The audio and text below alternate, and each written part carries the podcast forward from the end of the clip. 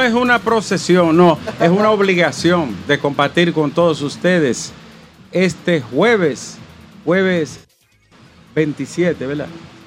27 de julio. Aquí estamos en el malecón de Santo Domingo, en el primer tramo de este, esta obra formidable, hermosa, ecoarmoniosa, eh, una combinación de los árboles con la infraestructura de una manera maravillosa, el sol de la tarde, que es el sol del país, a través de RCC Media y toda su red de emisora a nivel nacional, abarcando exactamente toda la geografía de la nación, y con los hermanos, amigos, colaboradores y seguidores del exterior a través de nuestras diferentes plataformas de la red. Tenemos Twitter, tenemos Instagram, tenemos, tenemos eh, WhatsApp y también tenemos YouTube, nuestra plataforma YouTube Sol FM, que ya vamos próximo a 400 mil. ¿Eh? Bárbaro. 400 mil la plataforma YouTube Sol FM. Señoras y señores, en una tarde eh, nublada pero no lluviosa como ayer y que hay presuntamente posibilidades de lluvia para después de las 5, después de las 6 de la tarde, que sea así, Dios mediante, para que podamos concluir este acto y además la programación del Sol de la Tarde, que de manera especial se encuentra aquí frente a, la firma del supermercado que le da un tono muy bonito a esta, parte, ¿eh? mucha vivacidad a la zona, con esta, repito, esta formidable infraestructura que armoniza con, con la, la- flora natural de la costa caribeña en un, se podemos decir que en un escenario que para Santo Domingo Este constituye un espacio de esparcimiento, de diversión, y que seguro toda la familia de este municipio, el más grande del país, va a estar con nosotros. Así es que el equipo, el equipo aquí está don Feli Lajara, aquí está don Federico Jovine, don Domingo Páez, Graimer Méndez, próximo diputado de la circunscripción 1. Cóbremelo a mí, Antonio. Y también está con nosotros la reina de las tardes ahora, que es Ivonne Ferrera. Ivonne. Bueno, señores, no, yo estoy feliz de que nosotros estemos de nuevo aquí en esta transmisión, precisamente de este municipio Santo Domingo Este, que es mi municipio y es el municipio de, señores, ¿cuántos somos ya? Yo creo que llegamos al millón, Domingo, corrígeme el dato, por favor, ¿eh? ya, al ya millón. super- superamos. Por- por- por- ¿verdad? de, habitantes, ¿no? Aquí en Santo La Domingo. mayor concentración de electores de todo el Para país. que sepa, sí, como decíamos ayer, producto de ese crecimiento muy horizontal de la ciudad y que pe- esperamos que de una vez y por todas pueda reorganizarse para que eh, siga cobrando esplendor este municipio de Santo Domingo Este. Y bueno, con lo que nosotros vinimos a hacer aquí ayer y con lo que venimos a ratificar en el día de hoy, yo pienso que se dan pasos agigantados, definitivamente, Domingo. Ricardo, eh, te tengo una información importantísima en términos económicos. Ese solar que tuve ahí al frente, ese Es suyo. que, que está eh, previo al inicio de aquellas torres de Santo Domingo Este, eh, ayer al término del programa aquí, Sí. se renegociación. Ya tú y Ya, yo podemos comenzar a construir Ah. torres Eh, ahí. Una Esa- promesa de Esas cómo. torres están en la ecológica. Una torre como la que hizo Francisco Peña allá en... No hable de Francisco Peña, mira, oye esto, Ricardo, eh, compañeras y compañeros, escuchen esto. Yo, a mí me gustaría que ustedes me decodifiquen esto. Eh, si el presidente quiere que sea candidato, soy candidato.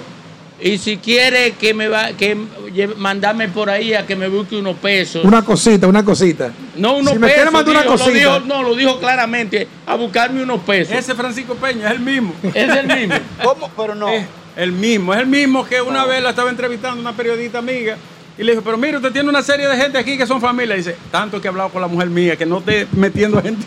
Sí, sí, sí, yo recuerdo. Pero, pero es el dirigente político que en su casa siempre está llena de gente del partido.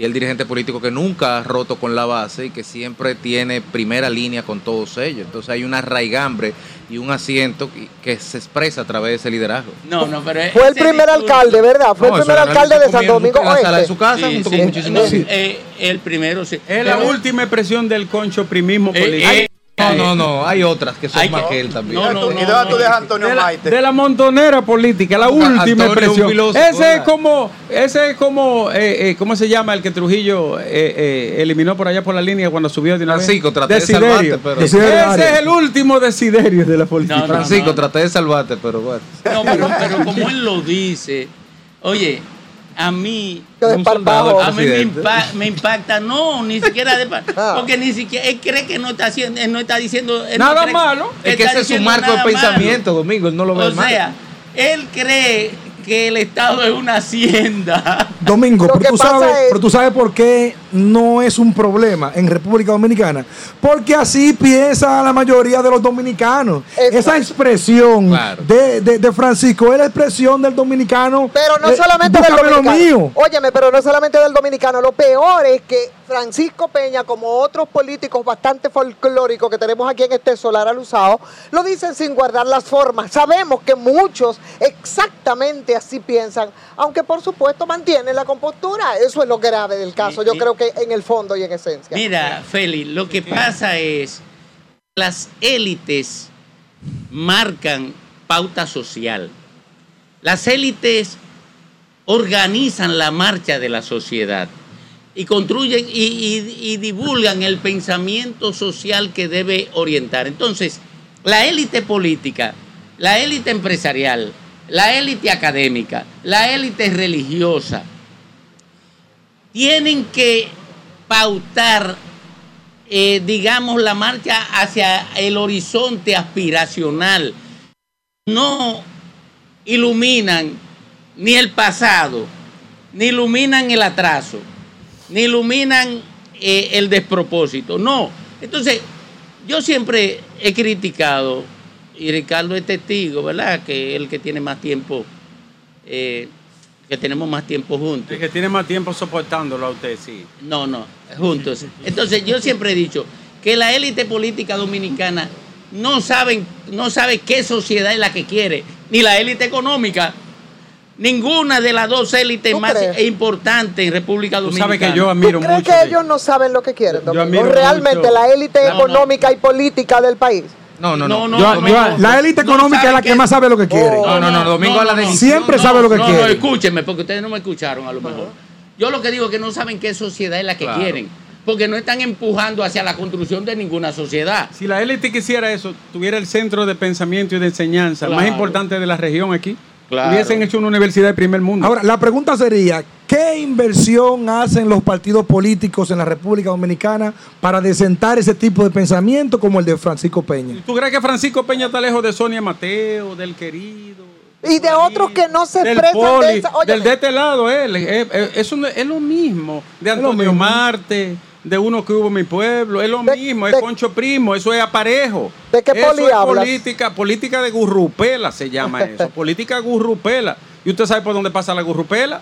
Por ahí. En el ángulo donde el, el rabo.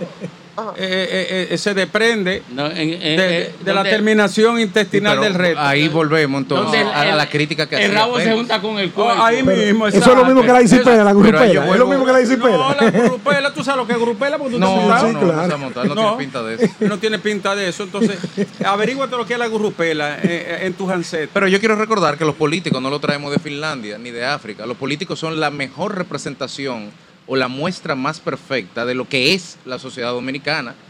Y con perdón del que se sienta ofendido. Ahora, empalmo con lo que dice Domingo. El problema es que el rol de una élite es precisamente encauzar y trazar un camino y marcar una pauta. Por eso yo decía- Entonces, el rol director de la élite Por debería eso yo- ser desviar esa tras esa Yo decía que yo admiro mucho de la fundación de los Estados Unidos, que los padres fundadores, ahí había traficantes, traficantes de té, traficantes de, de- de- de alcohol, traficantes Traficante de de, negro. de- Ahí había traficantes. de- ahora, toditos se pusieron de acuerdo en una sola cosa. Vamos a hacer una nación. Y vamos a hacerla bien. Al mismo Ahora, tiempo. Pero también intelectuales. No, había de Muchos todo. intelectuales. No, intelectuales, juristas. Juristas. Ahí había de todo. Religiosos. Religiosos, gente que oraba, eh, granjeros, masones. Pero, pero todos hicieron así, se pusieron, vamos a hacer una nación. Y vamos Eso a da gusto leer esa claro, vaina. Y vamos a Ese definir proceso. cuál es el Ay, ay, ay. pero hay un tema con la expresión de, de este al- alcalde, eh, Francisco Peña, No, ex alcalde, alcalde. ex alcalde. Y próximo. Fíjate, fíjate que nosotros aquí en esta mesa, y, y muy seguro es casi toda la sociedad que observa ese tipo de comportamiento y de discurso, es que no nos asombra, no nos crea una urticaria, no nos crea una desazón. pero ¿y qué va a nos, que- crear? nos queda, nos ¿Y qué queda a? Si solamente. So- Sonia como- dijo que ella no tenía para comprar una como- botellita. y, tuvimos que aceptar. como un estado contemplativo, de- como, que eso algún día se diluirá solo, se diluye solo en el tiempo, porque con entra eso no hay nada que hacer al parecer. O sea, eso na- nadie salta y se espanta ni, ni, ni- y, lo- y sale y sale casi como un chiste, lo dicho por, por figuras como Antonio Marte o como el propio querido, como eh, Ricardo y ahora este señor eh, Francisco Peña. O sea, la política en El nuestro querido país Es que ese El es nuestro querido marco dijo- mental, Grimer. El Dime. querido dijo algo y se convirtió en una marca nacional. El Sí, tema de la segunda base. Faltaba- segunda base. Segunda base. Sí, pero miren, miren qué es lo que pasa, señores. lo que no podemos olvidar nosotros, porque tenemos un privilegio. Ahora mismo hay medio país conectado al sol de la tarde. Nosotros tenemos el privilegio de que nos escucha mucha gente y a veces hasta creen que somos importantes. Y tenemos entonces el deber de desconstruir eso, porque aquí se ha normalizado, se han normalizado muchos antivalores, se han normalizado muchas inconductas, y esa es una de ellas.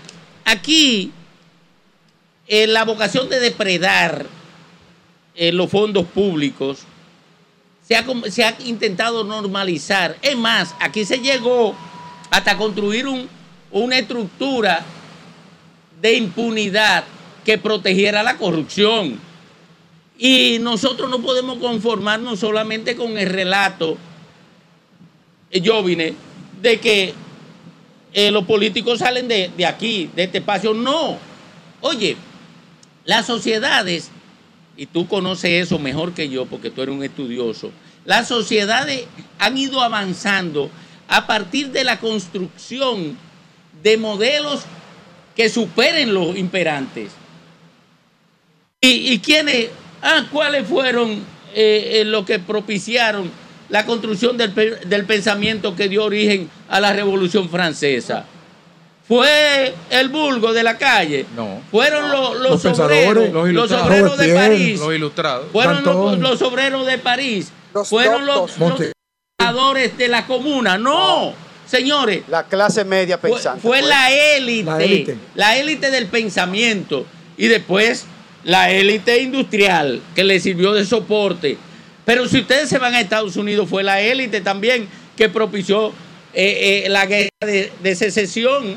Y si se van a, a Inglaterra, a Reino Unido, coño, la revolución industrial la propició la élite. Ahora, Y Lenin Domingo. tenía un coeficiente de 150. Domingo, yo, Exacto. pero yo te pregunto, a- te pregunto algo. Primero, dije eh, sobre la base de que el cambiar la realidad implica reconocerla de- de entrada para poder enfrentarla.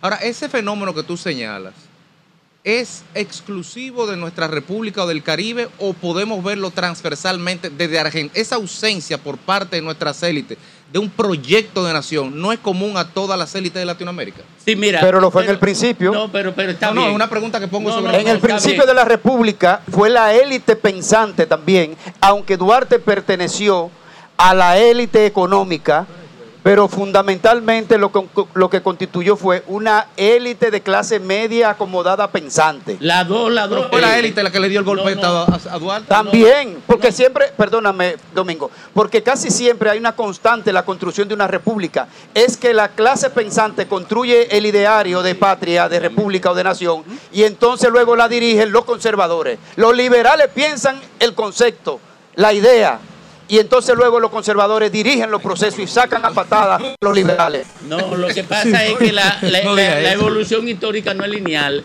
O sea, eh, eh, va dando saltos y los procesos de desarrollo tienen ondulaciones. No hay, no hay ningún proceso de desarrollo ni intelectual, ni académico, ni religioso, ninguno ha sido lineal. Domingo. Son ondulantes. Ahora bien, lo que quiero decirte es lo siguiente. eh, porque el hecho de que caminemos y no caigamos no significa que no estamos caminando ni que no somos capaces de caminar. Eh, pero el pensamiento es el conductor del movimiento humano. fuera de los instintos. No son los pies los que caminan. No, el pensamiento. el pensamiento. Entonces, yo lo que hablo es de por dónde debe ser y cómo debe ser condu- eh, eh, conducido un colectivo, eh, Federico. Latinoamérica es, si se quiere, un constructo La región más socio- desigual del mundo. sociogeográfico que comparativamente con las regiones más próximas, ¿verdad? Que son las europeas, eh, qué sé yo, eh, tiene, tiene, tiene una característica y es que tiene un resasco económico, eh, de pensamiento científico, eh, comparativo. Perfecto. Ahora bien, los argentinos, los chilenos, eh, los uruguayos han caminado hacia un estadio superior, un estadio superior de desarrollo. ¿Y a qué se debe eso? ¿A qué se ha debido, Domingo? No, no, pero han caminado, bueno, porque ellos de alguna manera, algún evento eh, económico y, y algún evento de su origen, eh, el tipo de, de- de nación que la colonizó, lo situaron en condiciones más favorables que los otros. El tipo de migración europea que llegó era Sí. ahora avanzada. Co- Correcto. Eh, está- quedaron mejor que, que los otros, pero de todas maneras, la idea no es explicar, porque caemos en una trampa conceptual, explicar simple y llanamente el origen de esto. No, no, no, no. Construir la alternativa. Porque explicando el origen, podemos llevar al, al imaginario social la idea de que ya tenemos la solución porque conocemos el origen. No. El hecho es, en un proceso de, eh, eh, de desarrollo aspirado, el hecho es criticar lo que determina ese determ- y, y construir el aspiracional para que la gente se abrace a él. Así yo lo veo. Domingo, y no podemos pensar que la República Dominicana ha tenido un proceso totalmente contrario a la mayoría de países del mundo, porque cuando tú buscas todas las revoluciones del mundo, lógicamente han sido impulsadas por la base, pero regularmente le cabeza a la élite. Y la élite siempre es la que da el paso eh, eh, gigante para que se pueda construir o para que se pueda concretar una real revolución. Entonces, ¿qué ha pasado en la República Dominicana? Que las élites económicas, políticas o sociales eh, ven que todo ocurre en el territorio, ven que todo ocurre en el pueblo, pero como que no colaboran a dar el siguiente paso para poder salir del atraso y el retroceso mental que hay en el país. Bueno, al final yo diría, para coronar el comentario brillante que ustedes realizan, somos el resultado de una realidad. Y la realidad es que Balaguer, Leonel, Hipólito, Danilo y Luis Abinader tienen este país, uno más, otro menos, pero tienen este país en 5 grados de primaria. Y esa es la realidad. 5 grados de primaria. No busquen na- ninguna otra explicación filosófica. El promedio general del cerebro dominicano son 5 grados de primaria. Y si tú tienes 5 grados de primaria, la gente va a pensar con 5 grados de primaria. Salvo aquellos que de manera muy excepcional han tenido el chance, como nosotros, de haberse alfabetizado, por lo menos mínimamente. Es tiempo de hacer la primera pausa y nosotros desde aquí del malecón de Santo Domingo Este le decimos, quédese con nosotros, que regresamos en solo minutos.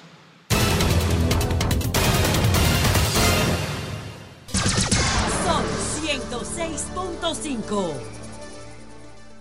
día. Hoy es el Día Internacional y Mundial, ¿por qué no? Día Mundial del Perro Callejero, 27 de julio. Ay, ay, ay, yo no voy a decir nada, lo dejo lo ahí. Cerca, cerca del Día de los Padres. Yo, yo lo conmemoro. Oye, Sí. lo, lo único que yo habría querido ser en mi vida. Ey, déjalo ahí, déjalo ahí, déjalo ahí. Pero Rialengo. Deja- deja- no, oh, Realengo, callejero, realengo, callejero. Que son más decentes que alguna gente, ¿eh? Ellos esperan que el cambio de luz, cruzan por las rayas de la cebra, por donde va el peatón, se suben por los por, Por los, por los puentes peatonales. Sí, sí. Son respetuosos con los.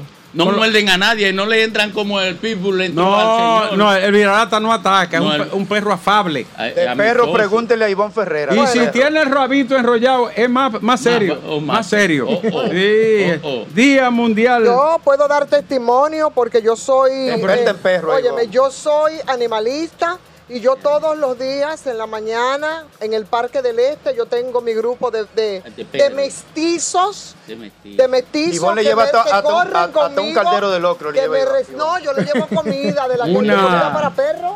Una Óyeme, mirada a las principales informaciones de este día que ya es de rigor. Antes, quiero muy brevemente hacer un comentario así de entrada en el briefing, en el introito, como diría Domingo.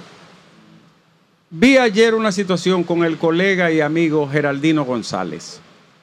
No está del todo claro, él no ha hablado. Ahora, Geraldino, yo te doy mi apoyo, mi respaldo, mi solidaridad completo y te invito a que no tenga miedo, ni te dejes ni chantajear, ni presionar de nadie, absolutamente de nadie. Y te invito también a que hagas como hicimos Altagracia y di yo cuando nos sacaron, que abrimos un canal de YouTube. Te, lo digo de corazón, que tú tienes seguidores y que tienes una cantidad y una legión de personas que pueden seguirte. Y si es cierto lo que echaron a correr ayer, él no lo ha dicho, no lo ha corroborado. Incluso la empresa habló y dijo otra cosa. Pero yo, curándome, siempre tengo mis celos con el poder. Y me cae mal el poder del color que sea. Me cae mal el poder por la arrogancia, por la petulancia, por la prepotencia, por la, iracundia que, sufren algunos desde que llegan al poder. Te digo lo siguiente, cuenta con mi apoyo. Lo que tú digas y decidas, me la juego contigo. Yo no sé si el lío viene con el ministro Joel Santo. Si viene de él, Joel, yo digo lo mismo que dijo él y asumo todo lo que él dijo. Que me saquen de aquí también a mí. Si es así, digo, lo estoy condicionando, porque no puedo ha- hacer un juicio absoluto cuando yo no tengo una verdad en la mano. Ahora, si fue por eso, dile que yo asumo lo mismo que tú asumiste. Te doy mi respaldo y mi apoyo, querido amigo, que tanto tiempo nos unió el medio ambiente y la ecología por la zona del Cibao. Estoy contigo 100%, como hemos estado con todos los colegas que se han visto en esta situación. Yo Sin estoy de- importar bandería política ni colores. Yo estoy con todo el que, con el periodismo decente. Yo estoy con el periodismo que no aporta al envilecimiento de, de esta profesión tan, tan digna. Con eso yo estoy de acuerdo, no importa cómo se llame. Estoy contigo. Nuestra posición, el trabajo del comunicador es incómodo, porque pregunta cosas moletosas, hace opiniones que no, no agradan.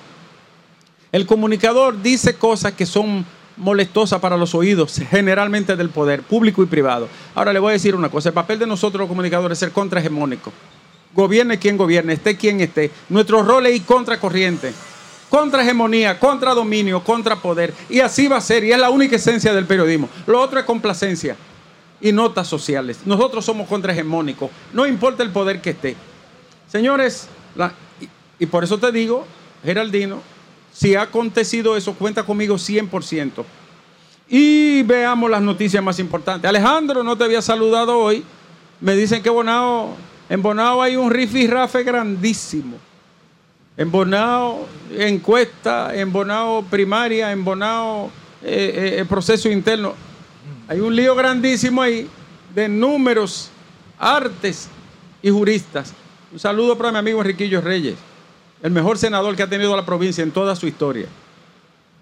Y los fiscales comunicaron formalmente a los abogados de Trump que será imputado. Ay, lo van a imputar. Lo van a imputar y es dichoso si sale bien. El Centro de Operaciones de Emergencia varió de 12 a 8 el número de provincias en alerta verde por las lluvias, aunque disminuye las precipitaciones. Las demarcaciones que siguen alerta verde son Santo Domingo, el Distrito Nacional, Atomayor, Monteplata, San Cristóbal, Sánchez Ramírez, Monseñor Noel y la provincia Duarte. Lloverá allí. Guarden las orientaciones del lugar. En Villa Altagracia, la comunidad ha estado muy incómoda e inconforme. Oigan por qué. En Villa Altagracia había un equipo de policía que tenían a control a los invasores y a los delincuentes. Y de repente se llevaron a todos los policías. Atención, director de la policía. Atención, ministro de Interior y Policía. En Villa Altagracia quiere que le devuelvan los oficiales que acompañaron a la comunidad defendiéndola y protegiéndola de los bandidos. Entonces llévele su gente para allá, la policía comunitaria. Estoy con la gente de Villa que pide que le devuelvan sus policías. Los apagones impactan el costo de las industrias. Eso lo dijo ayer la AIRD. Atención, Luis. Eh, los amigos suyos dicen que están siendo impactados negativamente por los apagones. Y formalmente el equipo de abogados que representa a las jóvenes que acusaron a Yanel Ramírez, presidente de la Cámara de Cuentas, de acoso laboral, objetaron el archivo y de esa manera van a otra instancia para que se rompa la inercia y se continúe la investigación del caso. En tanto, esto es una nota lamentable, eh, Alejandro. Una señora se lanzó de una plaza comercial del centro de la capital el 27 de febrero, hoy. Una señora de unos 50 años. Subió, caminó, deambuló la baranda. Posteriormente, 10 minutos después, se subió en la baranda y se lanzó al vacío. Es un acto de suicidio y obligatoriamente que obedece a un problema, ¿verdad? De orden- claro. Plaza Central. Plaza Central. Eh, Porfirio Rodríguez, nuestro amigo Porfirio, un hombre decente de la sociedad dominicana, se refirió al caso y dijo que todo indica que se trata de un acto suicida, ¿no? Está en investigación. Julio, ayer lo dije, ayer lo dije porque más lo había caliente. visto en Nature Channel y hoy lo digo otra vez. Julio ha sido el mes más caliente en los últimos 20 mil, 120 mil 120. años. de- ¿Y cómo lo ellos saben? Eh, eh, 100 mil, 15 mil, 30 mil años atrás. Por los anillos de los árboles. ¿Qué anillo del carajo? No, los registros históricos. No, no, no, no. Registros históricos. Háblame de Arroyo Toro y de Masipedro o del barrio Miramar. ¿Cómo saben los científicos que hace 100 mil años estaba más, fresco anillos, que hoy? los anillos ¿Qué anillo del diablo? en, Domingo, la. ¿cómo ellos saben?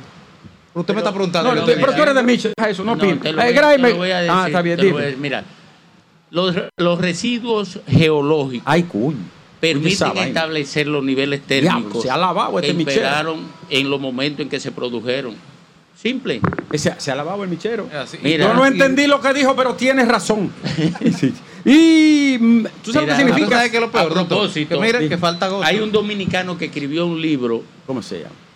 Sobre física cuántica. Ay, Eh, Oh. Me entregó wow. eh, Ese no es el ingeniero. eh, la, la primera impresión para que la comparta contigo. Oh. Y quiere que tú estés, es un amigo de- del ingeniero Héctor Ten, fue en su oficina. que lo Física cuántica. Sí. Wow. Y vive aquí, quiere- Domingo, vive Sí, aquí. vive aquí. Dile, tiene, go- dile- tiene- dile que eso está muy limpio para ti, para mí. tiene un colegio en Bávaro Wow. Que Br- brillante. es bilingüe, construido eh, la estructura donde está sentado el colegio con material reciclado y lo dirige, el proceso de formación ahí lo dirige una eh, maestra con, con, con doctorado en Estados Unidos, una maestra cubana con doctorado en Estados Pues, Wow. Unidos.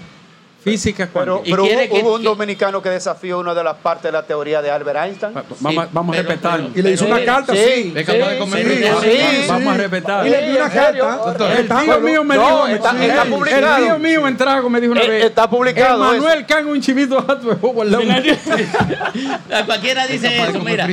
Oye, eh, y él quiere que este, este equipo Sí. Vaya, vaya a conocer eso. Y quiere que te diga Sí, una cosa. que no yo haga la invitación. Yo no me comprometí, pero ahora sí me voy a comprometer. Claro que sí. Voy a plantearle a Antonio Espaillá que hagamos un programa especial desde ese colegio en Bávaro y que comience a organizarse desde ahora. eso. Estoy contigo. Señores, continuamos aquí en el sol de la tarde, echando una mirada a las principales informaciones y a los hechos que son noticia. Y es que diferentes sectores del país rechazan el paro del Colegio Médico el próximo lunes contra las ARS. Al final son la pobre gente la que pagan. Senén, te quiero, te amo como amigo y como pueblano. Vamos a ver cómo buscamos una forma que se presione al ARS y que no se lesione a la gente. Yo tengo una. ¿Cuál, cuál sería? De- tú me la dices ahorita. Sí. Las reivindicaciones deben de realizarse respetando el derecho a la salud. Yo me pongo a pensar a veces esa gente que van de los pueblos o enfermedades complicadas, hipertensos, cardiópatas, renales, eh, pulmonares, y entonces no, no hay servicio hoy. Es cruel, No, es duro. Por, eso yo digo que Es duro. el paro tiene que convocarse desde las principales clínicas. Yo, te- yo cambié la goma, Zenén, de mi guagua. Las cuatro. y tiene las cuatro. Y hay cuatro ARS. No te digo más porque no me lo permite la ley. Es- tengo cuatro gomas en casa, CENEN. Y hay cuatro ARS dominantes. Y ¿Qué usted quiere decir usted? no, nada, que tengo que cambiar la goma. Mira, la verdad es que aquí los métodos de lucha, de, de- sobre todo los que tienen que ver con el sector salud y con el sector educación, yo creo que van a tener que repensar. Ah. Aquí, aquí se pasó y se obligó, señores, a que el 4% del PIB ¿m? Se eh, fuera a la educación, que era una violación, porque eso era una ley, que Y- simplemente no la cumplían. Estoy de acuerdo Y contigo. no paralizaron nunca las escuelas. Estoy de acuerdo contigo. El Entonces- expresidente Danilo Medina, mi amigo, el expresidente, me regaló un libro. Un libro de economía y, y medio ambiente. Pero escrito por él. El no, me lo trajo una vez. A mí me regaló un abrazo. eh, después me sacó de la Z, pero me trajo un libro de, de Europa. El expresidente de la República tiene 15 días afectado por un proceso gripal. Que se cuiden. Se ausentó de la inauguración del Instituto de Formación Política, profesor Juan Bosch. Yo espero que se recupere sanamente de todo corazón, Yo que también. recupere su salud y se sienta bien. No fue el que me sacó, tú sabes quién fue el que nos sacó. Eh, yo El que no está sé. dentro. Yo no me di Eh, ese hombre es respetuoso. Incluso me dijo, siento aprecio por ti, Nieve. Pero Y. Yo lo único que sé es que te seguí. Y no sé por qué, porque siempre me ha ido mal. Esta, yo te lo he dicho, no hay peligro en seguirme, pero atente a ti. Señores, esto es una noticia triste. La niña de 11 años que está desaparecida desde el 20 de este mes en el sector La Piña, Madre Vieja Norte, en San Cristóbal, ha dejado a la familia destruida, a la comunidad estupefacta y al pueblo de San Cristóbal bajo asombro. Hasta ahora hay un detenido. La abuela de Wileni Lorenzo Herrera, junto a parientes, señalan que un vecino de confianza identificado como Juan Alberto Sánchez pudiera ser el responsable porque tenía conversaciones a través de WhatsApp y el teléfono con la niña. El tipo está, el, el caso está en investigación y la niña continúa desaparecida. Yo no puedo creer que este monstruo Ricardo, a, pro- a propósito de desaparecido, también me reportan desde Jaina, Luis Manuel, que la señora Honorina Tejeda Acosta, de 59 años de edad, que también está desaparecida y que los, los familiares están muy preocupados con su desaparición. También Jaina. Así es. Entonces vamos a esperar la actuación y la- las informaciones de la policía. Me despido porque es tiempo de hacer una pausa diciendo, Geraldino, estoy contigo 100%, donde sea y como sea. Y para Graimer, Ey, un saludo a mi amiga Lorena. Tú sabes que Lorena es una defensora de los animales, sobre todo de los perritos. Lorena Lorena Erasme. Erasme. Oh, una buena persona, un noble corazón, una mujer bella además. Y un una buena comunicadora. Aprovecho también para saludar allá en Santiago a Dayana, que es una seguidora de este espacio. Graimer, ey, lo puedo decir en público. adelante. Entró una grasa a la cuenta del proyecto. Y como diría el hombre, es para adelante que vamos, compañero. Alejandro.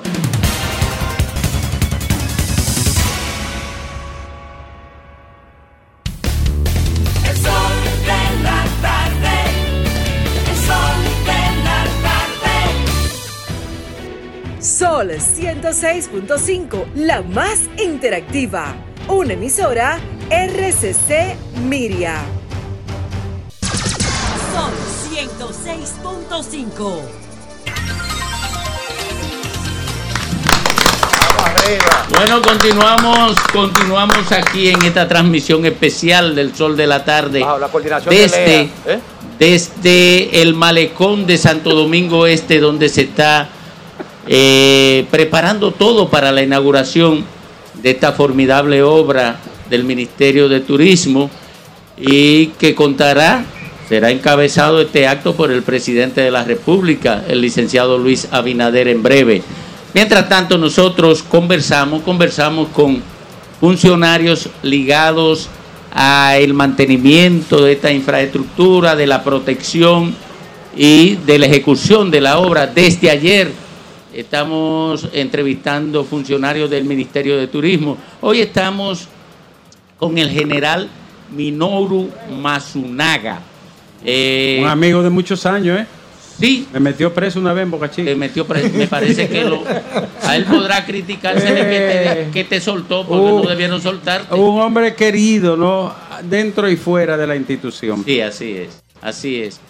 General, eh, ustedes son los responsables de ejecutar la política de protección del ámbito turístico y ser los soportes de cualquier eh, proyecto que precise de garantías de seguridad en el ámbito turístico.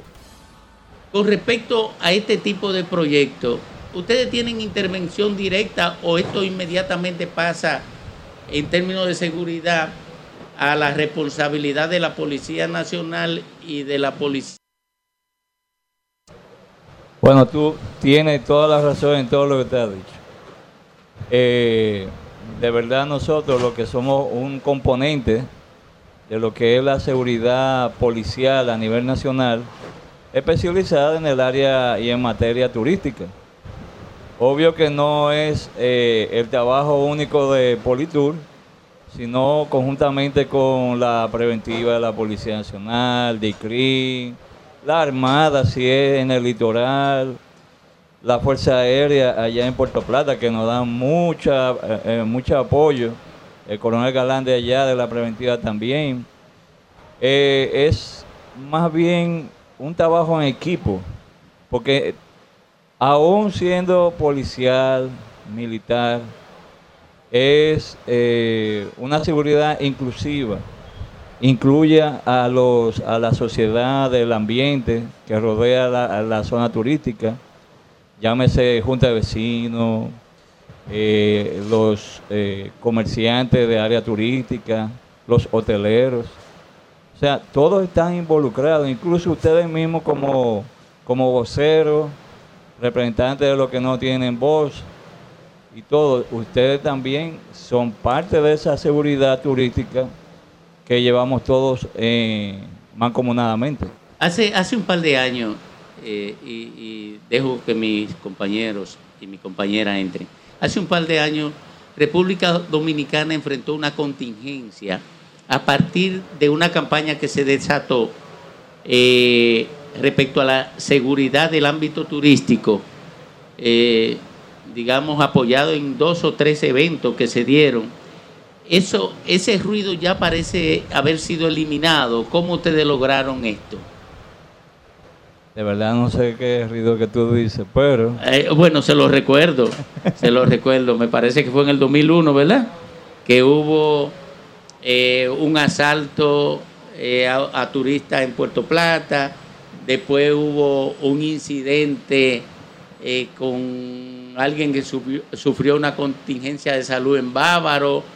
Después hubo otro asalto aquí en Boca Chica. Y eso eh, parece que fue la competencia. Sí, Antes sí, se- sí, armaron, armaron ciertamente. Sí, sí. No hace Se, tanto, sí, se sí. montó una campaña contra el país bestial. a, pa- a partir de una supuesta inseguridad en el ámbito turístico. Usted no estaba en ese momento en- al frente de- del área. No, no, no, esa es la gestión pasada. Ok. Pero eh, uno no escapa a esa situación, tú tienes toda la razón. Y eh, le- te digo que es una cuestión de asistencia o de el buen manejo de, la situación. Hay una persona que dijo así mismo, eh, también lo repitió la primera persona, eh, el presidente de la República. Señores, no hay nada tan fuerte que pueda pasar que una buena asistencia, una buen un buen trato, no lo frene. Oye, puede ser lo peor. Puede suceder lo peor y si usted le da la debida atención, la gente se siente agradecida, aún con el dolor. General, este, este espacio público puede constituirse en un, eh, un modelo porque aquí se va a conjugar el turismo internacional también con el turismo local. Y hay una fuerte barriada en la zona eh, que si no se toman los controles correspondientes pudiera deteriorarse en poco tiempo. ¿Cuál sería el protocolo de uso en materia de lo que es la, la vigilancia y la seguridad si hay algún plan específico para este piloto, digamos, de espacio público compartido entre turismo lo- local e internacional. Bueno, eh, te digo que eh, a nivel internacional estamos muy bien posicionados en cuestión de estrategia de seguridad y de manejo de contingencia. De hecho, eh, bueno, mira, está eh, la Embajada de Perú, la de Chile, la alemana, que ellos quieren hacer intercambio con nosotros. México también. Nosotros hemos hecho foros para ver la, eh, la capacidad que tenemos nosotros. Y de verdad estamos muy bien. Sí, general, General. un- sí, una, una queja constante en las rutas hacia los aeropuertos y justamente en el ambiente que estamos, estamos camino al Aeropuerto Internacional de las Américas, son los famosos atracos o robos en, en- en- en este trayecto. Este plan de turismo que hoy estamos aquí justamente buscando promover, ¿ha contemplado esa ruta turística también, darle seguridad? ¿Qué tiempo tú tienes que no oye nada de eso? No, no, eso se oye todos los días. La pregunta es por eso. No, si se oyera, no te digo, pero realmente eso tiene mucho que no se oye. El director general de la Policía Nacional creó un sistema de seguimiento a los casos, incluso esa ruta que tú dices, la tiene minada de, de patrulleros y de policía. Y tenemos mucho que no oímos ningún ruido. De verdad, eh, me encontraría raro General, eh, esta, me parece que son más de 4 kilómetros que tiene esta, tendrá en su fase 2 ya el malecón y ahora mismo estamos inaugurando 2.2 kilómetros, me parece. Y vemos que al principio, cerca de Punta Tordesillas, hay un, hay un destacamento de la politura ahí. Y también vemos en algunos parqueos hay un despliegue de, carritos, de, de muchos carros también para aparentemente para patrullaje. ¿Qué plan se tiene eh, como dotación fija para esta zona o, o móvil, tomando en cuenta que los fines de semana hay más personas también? ¿Cuál será el protocolo en ese caso? Bueno, primero que nada agradeciendo al Ministerio de Turismo, en la persona de David Collado, que nos, nos ayudó para la construcción de ese cuartel que no existía de este lado. Lo que ustedes veían siempre es un, un Un furgón. furgoncito Un ahí furgoncito. frente a la Armada. Y de verdad, desde ahí es que van a partir todos los servicios de esta zona oriental. Llámese eh, el Paracolón y todos donde- de los sitios donde visitan los turistas, eh, los Tres Ojos y sitios así. General, hay una preocupación, y yo voy en la misma línea que decía Graimer hace un momentito, una preocupación muy marcada después de esta iniciativa, de esta obra, para que pueda mantenerse sin que se arrabalice en un punto que es bastante, por decirlo de alguna forma, muy sui generis. O sea, en todo este tramo, los que confluyen, una comunidad y, una, y un municipio, creo que es el más ruidoso del país. Entonces, ¿hasta dónde se comprometería para que esto pueda mantenerse de esa forma? Turismo, claro, además de la Policía Municipal, evidentemente, y la Policía Nacional. Porque lo otro sería, y eso preocupa mucho, verlo en poco tiempo arrabalizado. Bueno, mira, eh, te digo que la preventiva de la policía eh, ha tenido un buen control en esta área, de, de aquí de, del acuario hacia adelante, porque esto no existía como... Espérese, general, no, siga ahí, ven, póngase para acá, Póngase general, venga, porque acá. no queremos que se nos... Sí, sí, ahí mismo, pu- puedes, puedes, puedes seguir. Para- Aquí, aquí- la preocupación Para la gente que nos sigue, perdón, para la gente que nos sigue es porque está cayendo un poco poquito de agua. Dale la Sí. silla. No, no, no. aquí está mismo, aquí mismo, aquí mismo, aquí mismo. Sí, Y al lado ahí de está. mi amigo. Bueno, No, está bien, está bien, está bien. Tranquilo. Eh, está cayendo agua aquí en la zona y estamos reubicando Bien. al general Mazunaga. Otra vez. ajá. Igual que ayer, así mismo, sí. Sí. Bueno, Bueno, porque no ha sido precisamente, general, la policía que ha mantenido esto libre de arrabalizaciones. La verdad es que la alegría por esta, esta, esta estructura es justamente por eso, en la esperanza de que esto no siga como, como ha sido hasta ahora. ¿no? Y no- Déjame yo explicarte algo de eso mismo. Tú tienes razón en, en, en algunos aspectos, sí. Eh, esto ha sido un plan para eso mismo, para evitar la rabalización. Se hizo este remozamiento con el fin de que esto sea para esparcimiento, no para comercializar ni nada. Esto es para esparcimiento. Familiar. Obviamente muchos pueden venir con su neverita y hacer eh, cosas decentes Su aquí. hielito. Su hielito y todo. y Su compartir. juquita, su juquita también. Eh, ¿Eh? No, tal ¿Eh? vez no. Tal vez no, no, no, Pero usted aquí. sabe que eso podría terminar con cuatro tigres, con una jepeta, Con con, un kitty uno, con un un kitty kitty po. po. Eso puede pasar. Y esa es la No, nosotros no estamos permitiendo Ah, eso. bueno. No. Eh, e incluso eh, yo creo que van a mantener lo de la, a, a la, la medianoche. El, horario. corte. El horario. El, horario de, De de, eh, de, de expendio de vendida, Sería de bebida. bueno, y, sería bueno eso limitar está- el horario. Eso está muy bien. Porque aquí mismo la gente se queja de desórdenes continuos Así. aquí en esta zona. de- Después de las 12 de la noche, lo, que ha- lo que da resultado positivo, tenlo por seguro que nuestro señor director general de la policía, nuestros superiores no van a permitir que eso se quite. Lo que da resultado no se quita. Bien. Eh, general, entonces, ¿cuántos miembros van a quedar acá de Politur? Bueno, un aproximado, nosotros calculamos que para todos los servicios diarios eh, de día y de noche que haya establecido, nosotros estamos viendo a un aproximado mínimo de 76 a 78, eh, un máximo para tener prudencia y, y que esté más descansado el personal sería de 130 hombres, nada más para esta zona oriental. Bien. Bueno, continuamos aquí. Ah, está cayendo en este momento una, una pequeña lluvia, aunque muy insistente, ¿no? En la zona. Igual que ayer, eh, al- eh, eh, Sí, señor. un- una pequeña lluvia, aunque no con la, el viento, ¿no? Con la intensidad de- del día de ayer.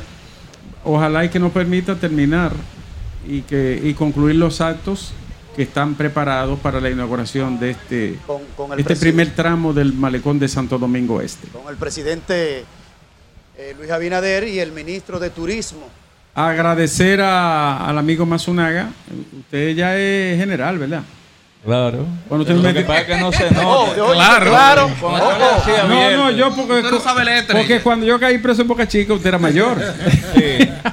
Ya lo sabe, por eso hace mucho. Eh, oh, pero fue verdad. Hoy fue el que me llevó por la mano, decentemente. por la mano. Mire, no, pero espérate, espérate, en esa misma línea, en esta misma línea. Chica, me To- está olvidando. todo- Todas las en buenas esta se misma pueden. línea, mire.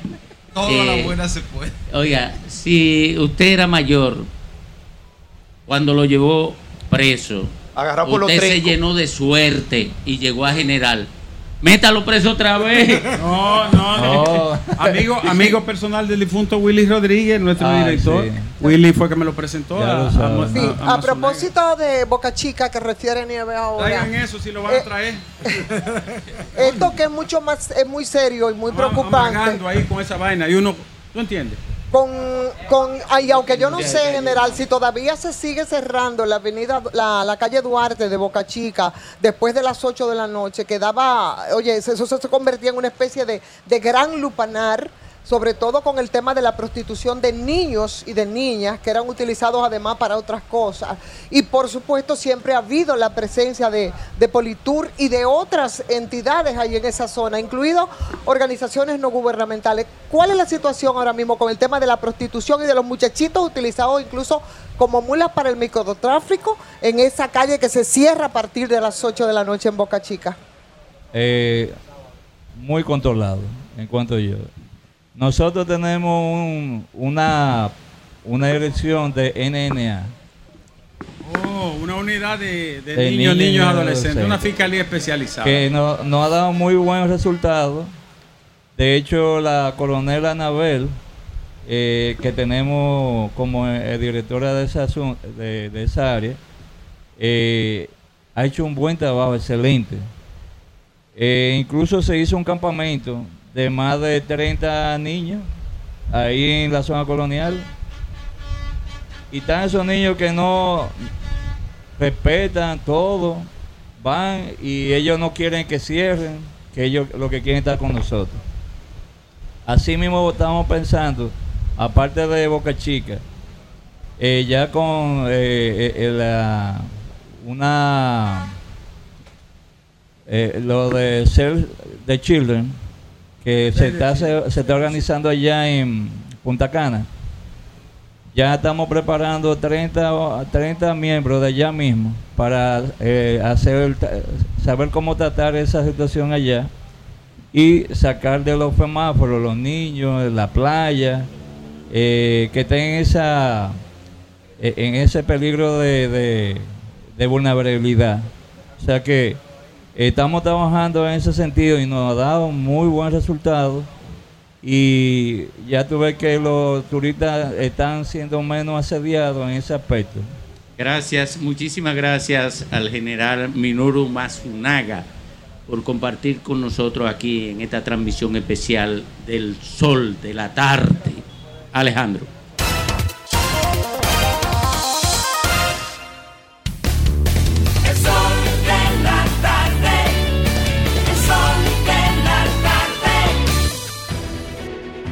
Sol 106.5, la más interactiva. Una emisora RCC Miria. Sol, Sol 106.5. La, la- la más interactiva. Acaba de llegar Lea.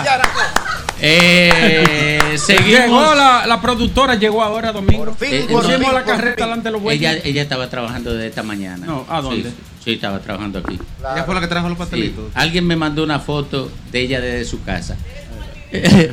Oye, Para, eh, eh, para, mí, para mí que ella no se siente cómoda aquí. No, no.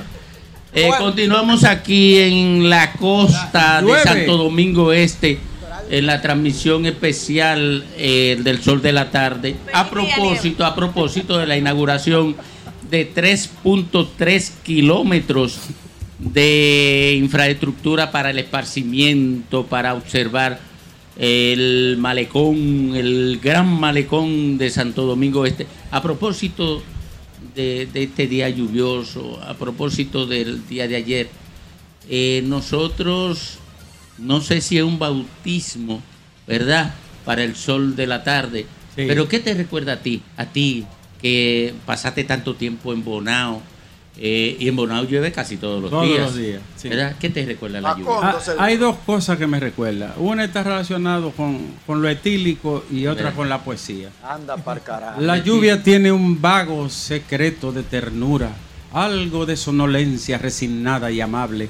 Una música humilde se despierta con ella que hace temblar el alma dormida del paisaje. Es el besar azul que recibe la tierra, el grito primitivo que vuelve a realizarse.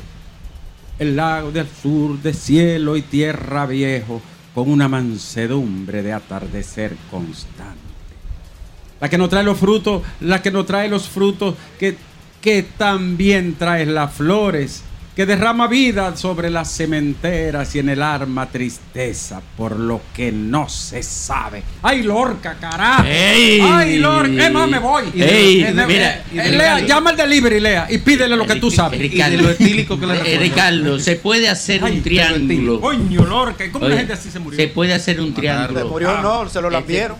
Se, se puede hacer un triángulo. No, no, no, no, trío no, no. No, un triángulo. Él era lo que era, pero sin trío. No, no, no. ey, tú no Eh, sabes. me- de- de- Tú no, no no. ¿Qué- sabes. ¿Un triángulo de qué? Tú no sabes. Eh, un triángulo, Eh, eh, se yo- puede- lo- ahora los días que llueve da, deseo de bachata. Se puede, se puede hacer, eso te iba a preguntar, se puede Sí. hacer un triángulo entre la poesía, Sí. Puño, me el acuerdo. ron y la bachata. Había una, una barrita ya en los quemados al pie de la cordillera central en Bonao, el río Yuna. Ya en los quemados, una, comunidad lindísima. Tengo tanta gente que quiero. Uño, y el hombre de la bellonera y yo no hicimos amigos. Y yo le decía, póngalo, ya él sabía lo que era. Con el amor no se juega, no se puede jugar, porque tarde o temprano vas a fracasar. No crea que estoy celoso, que te guardo rencor, porque yo lo que no quiero es que juegue con mi amor. Con el amor no se juega, ay, no se puede jugar, porque tarde o temprano vas a fracasar. la- la- Sí, sí, sí. La entrevista. Vas a fracasar. La entrevista. Sí, sí. Domingo, lo menos que pasaba. Oye, Lea. Tenemos una entrevista. Oye, Todo eso era Lea, por cinco Lea, cheles. lo menos que pasaba cuando le digo terminaba era un botellazo. Dice mi amiga Teresa, María Teresa Cabrera. Ay, dice mi, ma- amiga María Teresa Cabrera. Ay, ay, Cuando ay. se junta la bachata y el ron, por cualquier lado sale sangre. Ay, ay, ay, ay, ay, ay, ay. Por Pero tenemos una entrevista importante hoy, domingo. Sí, sí, continuamos, continuamos, continuamos con los amigos con quienes estuvimos conversando ayer eh, sobre el plan, podría llamarse plan Eh, master, sí, ¿verdad? pero, ah, master plan. Dame 30 segundos porque el próximo lunes, 31 a las 6 y 30 de la tarde, se va a poner en circulación el libro Vida y Muerte del Cacique Enriquillo y Olivorio Mateo en la Ah, librería. sí, en la librería. sí. eh, ¿Tú sabes cuál? En la cuesta. Sí, sí, Entonces, sí. ese es un cura amigo mío de Barahona. Y nos vamos para allá. Sí, el- sí, el tenemos que ir próximo allá. lunes. Entonces vámonos con los amigos No, arquitectos pero que están antes, aquí. antes, Ricardo. Coño, qué canción me prendió. Sí, mira. Oye, ¿Dónde se juntan Lea. Olivorio con el cacique Enriquillo? Eh, Tengo como... Son dos, son dos. En una No esquina en Asua. Eh, Lea, llama al delivery. Ah, que es que no estamos allá, ¿verdad? no, no, no, no. ahí no, hay delivery, ahí. En el negocio ese del frente. Mira, aquí cualquier paisano de eso tiene uh, una botella de Brugal en, en- Ey, en un bolsillo. ey, Mira, ey. eh, una factura, cosa. factura. Mira, no, no. Mira. Tú no has echado de menos algo en esta transmisión especial. Que allá hay un, un colma- No, no. hay un colmado que da dos por uno. De verdad. Mira, Ricardo, tú no has echado de menos algo en esta transmisión especial des- desde Santo Domingo Este. ¿Cuál? Fidel Guzmán. Ay, sí, ese tiempo. que No veo. invoque, no invoque ese espíritu. No invoque Oye, ese espíritu. oye. Ven a ver cómo va Manuel. Ven, Ven, a ver. ven a ver, y Manuel va a estar aquí dentro de poco. Ven para que se lo diga de frente todo lo que tú dices. Bueno, mientras, Sí. mientras tanto yo me quiero quedar definitivamente y todos los municipios de Santo Domingo Oeste con esto que es un mejoramiento del malecón, el malecón de Santo Domi- del Santo Domingo Oriental, ¿no? En esta primera etapa. Y me quiero quedar y quiero disfrutar de este proyecto que, según nos dicen y como hemos podido ver, pues consiste en definitivamente proveer un espacio de gran esparcimiento que yo espero que se pueda mantener en el tiempo. Y como conversábamos en el día de ayer con las personas responsables de materializarlo, vamos a recordar algunos datos para que los que nos están escuchando, sobre todo de Santo Domingo Este, sepan que esto va a constar de siete áreas de estacionamiento. Eh, que tendrán cuatro módulos de baño, rampas de acceso para personas con discapacidad, un sistema de iluminación vial, em, tendrá, eh, bueno, el paisajismo, por supuesto, que será parte de lo que embellecerá este entorno. Es decir, que yo creo que sí, que hay que aplaudir el mejoramiento de este malecón y eso es lo que nos convocó ayer, lo que nos mantiene aquí domingo y nos sentimos bastante contentos con ello. Yo sé que Fidel está disfrutando. Ese es un, un municipio, bueno, de pura cepa, ¿no? De Santo Domingo Este. Por supuesto, debe estar feliz con lo que está pasando. Tengo una pregunta eh, a los colegas arquitectos que, han- están liderando del Tour este proyecto. Eh, a lo largo de muchas décadas se, ha visto, se han visto intervenciones en el malecón de la ciudad de Santo Domingo, casi recurrentemente cada 10, 12 años, por las razones que sea, se hacen. Pero me imagino que eso también eh, implica una prueba y error, implica la construcción de, de una forma particular caribeña de, de entender cómo hacer una arquitectura diferente. ¿Qué propuesta para garantizar la sostenibilidad de, de esta infraestructura? ¿Qué, qué elementos diferenciadores, e- elementos que incorporan novedades, plantea este diseño de cara a, a interactuar con el ambiente, a permitir la movilidad de la gente, a garantizar su sostenibilidad y preservación en el tiempo? Eh, primero, eh, Juan Mubarak, eh, uno de los invitados de- que, que ha participado en el desarrollo de este proyecto. Lo primero es que eh, ¿Se está escuchando? Sí, sí, se escucha. eh, que esto es una prolongación de- del, del otro malecón. Correcto. Y como tú dijiste, la creación del malecón viene desde finales del siglo XIX, principios del XX, y toda esa evolución de esa construcción es importantísimo en términos de la ciudad de Santo Domingo. Eh, tiene, tiene un historial muy bueno. Eh, de hecho, eh, las distintas modificaciones casi responden a cuestiones de, de- de poder, de hacer un escenario. Eh, En la época de, de los 30 años, pues se hizo un malecón, después se modificó el malecón con el- en el 79 y, y ha sufrido esas transformaciones que cambiaron el perfil. Lo que hemos hecho es darle consecuencia a todo esto. Y tiene que ver con el sentido de, de que actualmente estos espacios se convierten en espacios multifuncionales, refiriéndonos a la sostenibilidad. ¿Qué quiere decir esto? Que aquí tú puedes utilizarlo en múltiples ámbitos y de, muchas de muchas formas, eh, incluyendo eh, actividades culturales, actividades de, de- negocio. eh, es un espacio del ciudadano que también puede implementar cosas, siempre con una regla que tiene que crear el Ayuntamiento de Santo Domingo Este y que lleva paralelo con eh, Pre- turismo. Precisamente eso le, le iba a preguntar al equipo, que nos visiten el día de hoy en esta, en esta inauguración de este nuevo espacio eh, ambiental y turístico y, y social de la Avenida España.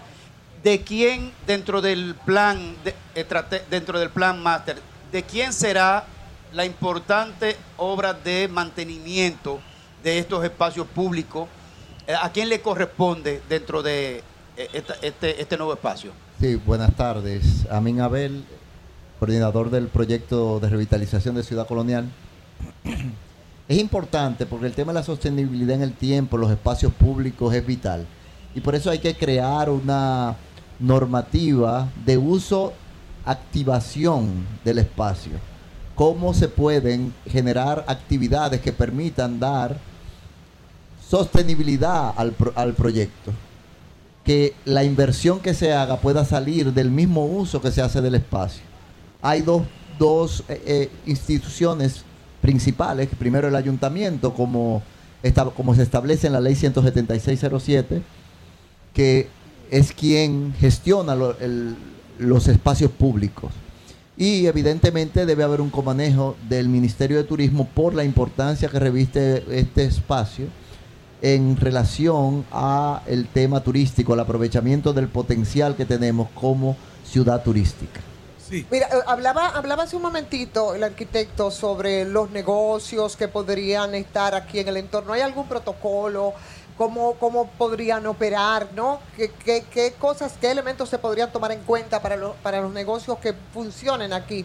¿Se ha pensado en eso? Los, los vendedores ambulantes, Los por ejemplo, que siempre van a ¿cómo van a- aparecer. ¿Cómo se va a regular? O sea, o es que cualquiera viene, se parquea y te... eh, ¿Cómo es la cosa?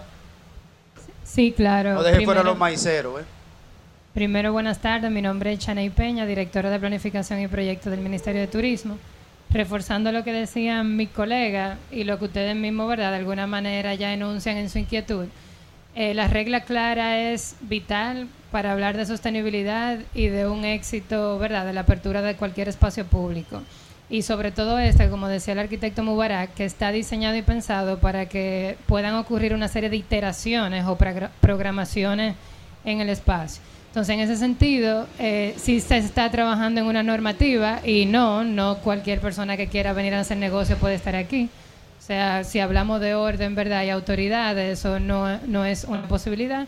Pero ciertamente en esas programaciones sí vamos a ver algunos negocios de manera temporal y se han generado espacios y, y pensado en infraestructura de electricidad y demás para que eso pueda suceder de manera ordenada. Eh, como decía el arquitecto Minabel, eh, evidentemente eso es un comanejo eh, con el Ayuntamiento de Santo Domingo Este. Sí, Ricardo Nieves ahorita hacía el comentario referente al calor que está viviendo el mundo en su más alto nivel, principalmente en Europa, que es lo que conocemos hoy como el efecto isla de calor. Vemos que en esta construcción hay una gran cantidad de árboles, pero para los fines y el modismo del mundo y que sea un proyecto sostenible, es prácticamente obligatorio o necesario una mayor cantidad de árboles para este tipo de proyecto. ¿Está contemplado en una, en una próxima etapa eh, agregar más árboles a este tipo de construcción? Sí, claro, y si se fijan, no sé si recuerdan ustedes por el paso de la Avenida España, que esa línea verde de la ce- entre la calle y la acera no existía. O sea que nuestra primera aproximación para agregar verde, ya en relación a la ciudad, fue precisamente incluir esa banda de nueva vegetación que sirve no solamente como un tema visual, ¿verdad?, de bienvenida al espacio público, sino también como drenaje y por supuesto también tiene un aporte en términos ¿verdad? del clima. Eh, sí, hay, hay zonas ¿verdad? que están pensadas para ser reforzadas. Es importante ver el híbrido o el equilibrio, el balance que se trató de lograr entre plazas, ¿verdad? Así de, espacio duro o paisaje duro, como se le dice, para donde pueda interactuar el ciudadano con todas esas diferentes programaciones y esos espacios blando o verde de naturaleza tal cual la encontramos, reforzando con el circuito interno que existe aquí. Y por eso es importante también entender que eso es un parque litoral, además de un malecón. O sea, este es un poco diferente del Distrito Nacional en un sentido positivo porque es más ancha la distancia entre la vía y el arrecife y el borde del mar y eso nos permitía precisamente conservar y reforzar ese verde bajo la idea de parque y por eso ven una acera y la plaza, ¿verdad? Como lugares de encuentro, lugares más cívicos y de intercambio, pero entonces ese paso interior que ven es precisamente para disfrutar ese verde del que hablo. Una pregunta, eh, arquitecto Mubarak, usted señalaba en algún momento el, tema simbólico del malecón en los 30 años de- de la dictadura. Y, en ese momento, si mal no recuerdo, fue que se sembraron las palmas. Me imagino que todo el malecón que se sembró de palmas en aquel momento, me imagino que debió haber sido por la asociación de que la palma, no esa, pero era el símbolo del Partido Dominicano. Sin embargo, eh, hemos continuado con el proceso de arborización, digamos, la estética en la arborización o la paisajística en la arborización, seleccionando algunos especímenes y he visto que hay palma cana a lo largo de toda la, la acera del malecón. ¿Cuál es el criterio? ¿Cuáles son los fundamentos técnicos que justifican la selección de determinados eh, especímenes en, en estas zonas? Muy, muy, muy buena. Eh, yo creo que lo principal que, que primó, ¿vale? a la- cuando se hizo el primer malecón, fue esa, esa formalización del espacio, de que el, el- el gobierno el- le interesaba marcar esa dirección, esa línea. Una proyección. Sí, eh, cuando tuve el malecón de Santo Domingo tuve todas las palmas, esa línea, aparte de dos líneas, la, la línea de los bancos, todo el mundo mirando hacia la avenida, y la línea de las palmas. Eh, eso tiene un objetivo muy, muy claro de esa época y de ese momento y responde a criterios de los diseñadores de esa época, conjuntamente con criterios casi políticos de cómo debe de comportarse en términos urbanos eso. Eh, por eso yo decía que después se modificó, se fueron modificando. Ya en el 79 se rompe eso y ya se, se fragmenta el malecón, se hacen espacios de congregación, ya nada más no es pasar, eh, hay una, una serie de, espacios, se hacen parqueos, permanencia, que es lo que hemos venido tras últimamente en las últimas actuaciones que hicimos nosotros. Lo que hicimos fue eliminar en muchos sitios el- los bancos eh, eh, y, que la vista se perdiera en, el mar. Eh, y eso es lo que hemos un poco trasladado, esa mezcla es lo que hemos trasladado aquí. Con relación a las palmas, las palmas del otro lado del, Distrito Nacional ya están viejas. Hay que atender eso y hay que, hay que ponerse a, a- a sustituirla. De hecho, hoy vi una que ya murió. Entonces, eh, ¿por qué la palma cana? Porque es la que aguanta el salitre, el, borde marino, las inclemencias del tiempo. Las demás palmas no son tan...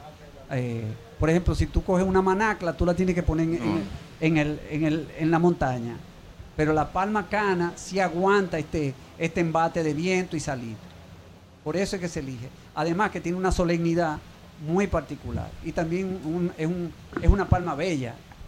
Hace muchos años eh, se generó un debate intenso en la sociedad dominicana a partir de la intención de construir una isla artificial frente a Santo Domingo.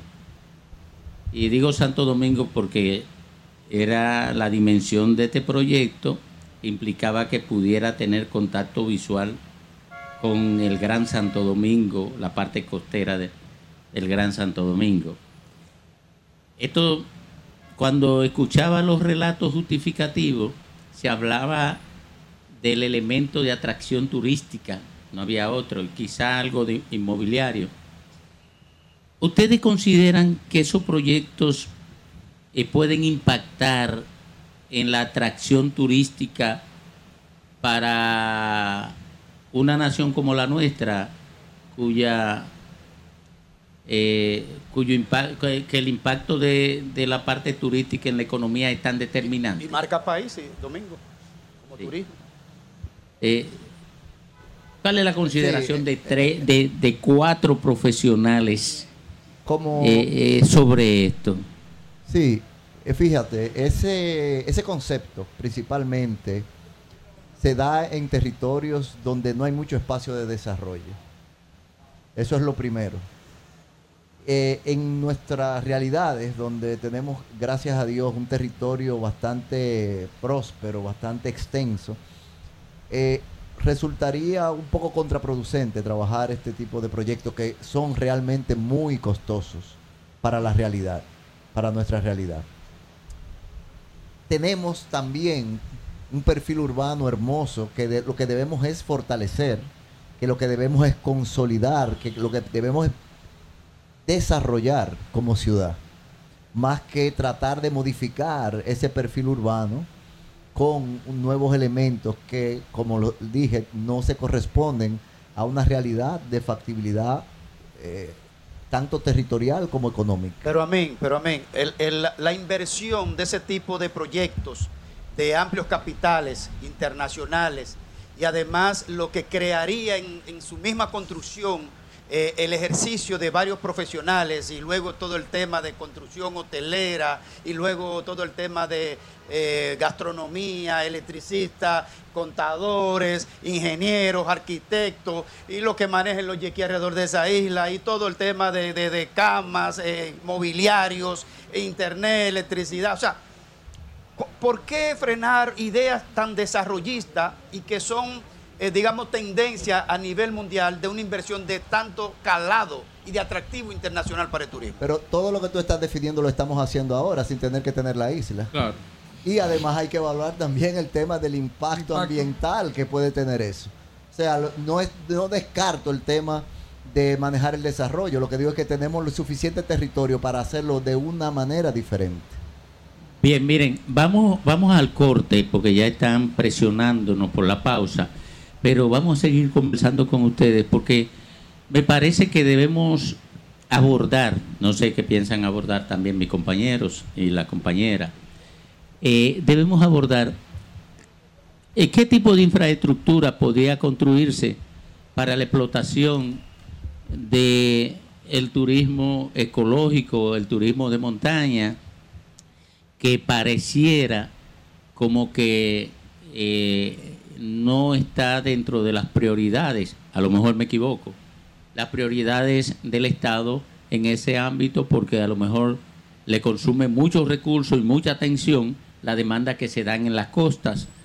Eh, pero nos vamos primero con Alejandro y después seguimos eh, conversando con estos brillantes profesionales del Ministerio de Turismo que nos están ilustrando sobre esta obra, sobre la política global del Ministerio de Turismo en el ámbito de la infraestructura y sobre la concesión de explotación de nuestras costas desde esta perspectiva.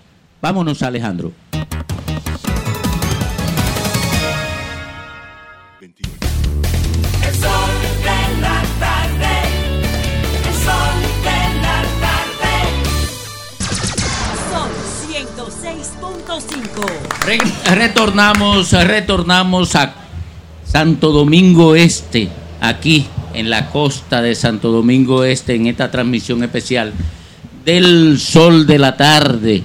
En espera, en espera ya de la presencia aquí del señor presidente de la República para dar inicio al acto de inauguración de la remodelación de la construcción, porque no puede hablarse de que aquí había un espacio real de malecón.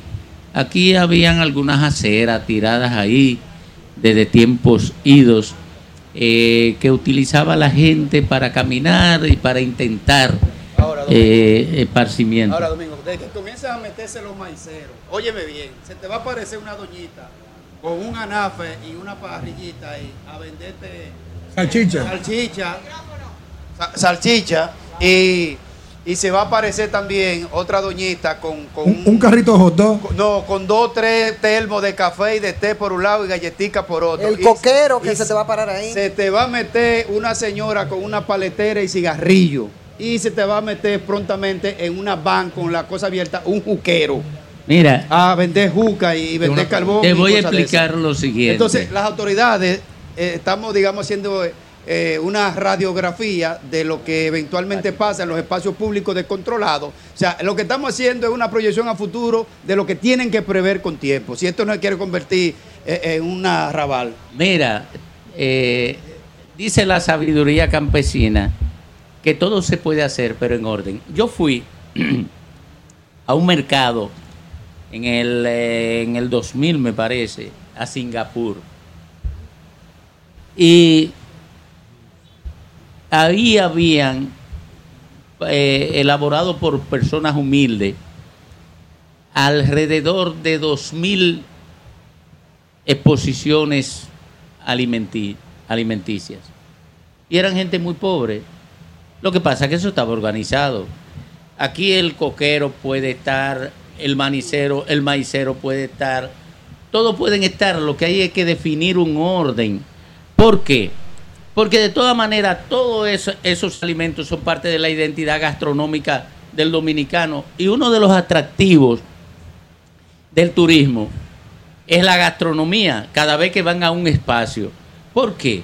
Bueno, porque todos los seres humanos consumen alimentos y la variedad es parte de la aventura alimentaria del ser humano. Ahora, yo quisiera entrar eh, al aspecto de la explotación del ecoturismo, del turismo de montaña y sobre todo porque esta explotación eh, precisa de infraestructura. Aquí se, está, eh, se están construyendo infraestructura y ya vimos ayer que hay un, un plan de, de construir infraestructura eh, en toda la costa. Alguien me preguntaba, ¿y la de Nagua? Eh, me preguntaban por la... Y la de Palenque, San Cristóbal. y la- bueno, ahí miren, ahí Y de. Palenque, que está en hay- malas condiciones. eh, antes, antes de, antes de, po- podemos ver esa respuesta antes de entrar a- al ecoturismo y al turismo de, de montaña. Sobre el malecón de Nagua no se está haciendo desde el Ministerio de Turismo. Eso es una operación, me parece que desde el Ministerio de Obra Pública, o sea que no les sabría decir estatus, es la verdad.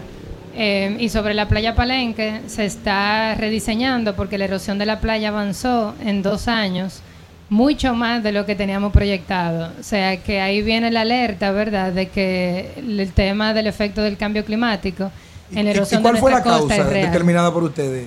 No, todavía. Ahora estamos colaborando en una cooperación técnica con el Banco Interamericano de Desarrollo para no solamente poder entender cuál fue la causa, sino también la solución, que es lo que nos importa al final del día. Saber cómo se soluciona y se mitiga el tema de erosión de playa en Palenque en otras playas que se han priorizado para trabajar bajo esa cooperación técnica y un futuro financiamiento que ya está bastante avanzado y aprobado a nivel de ¿Tenemos fecha entonces para cuándo se estaría interviniendo esa playa de Palenque? Sí, bueno, ahí Sixto quizá pueda, ¿verdad?, abordar un poco más en cuanto a cronograma, pero ahora mismo se está trabajando con el Ministerio de Medio Ambiente para identificar los terrenos idóneos, para nosotros entonces hacer la reubicación del diseño que ya estaba eh, en proceso de ejecución, de hecho. Yo, yo quiero aprovechar la presencia de... Pe- Pero podemos- vamos a ver si entramos a la otra pregunta, para no pasar. Eh, El, el- el- el turismo de, de montaña y el turismo ecológico, ¿ustedes tienen algún plan de eh, construcción de infraestructura que, que haga que el turista mire hacia, hacia ese espacio eh, que es potencialmente explotable? Sí, claro. Eh, como bien decía, nosotros en una primera instancia, aprovechando cuando iniciamos la gestión de que estamos en plena pandemia, o sea, una crisis real, vimos verdad una oportunidad de poder avanzar el proyecto de la visión de rescate costero a nivel de playa, pero también a nivel de malecones o frente marítimo y le dimos un buen acelerón a una batería de proyectos, verdad que ayer discutíamos, que no es solamente malecón de Santo Domingo Este, sino que si vamos por la costa dominicana se extiende a nivel de país. Y también, por ejemplo, no sé si han escuchado de iniciativa como Turismo en cada rincón, es precisamente para ir isla adentro, eh, como decimos coloquialmente. Y uno de los proyectos que a nivel de planificación nosotros culminamos el año pasado fue el de turismo comunitario sostenible.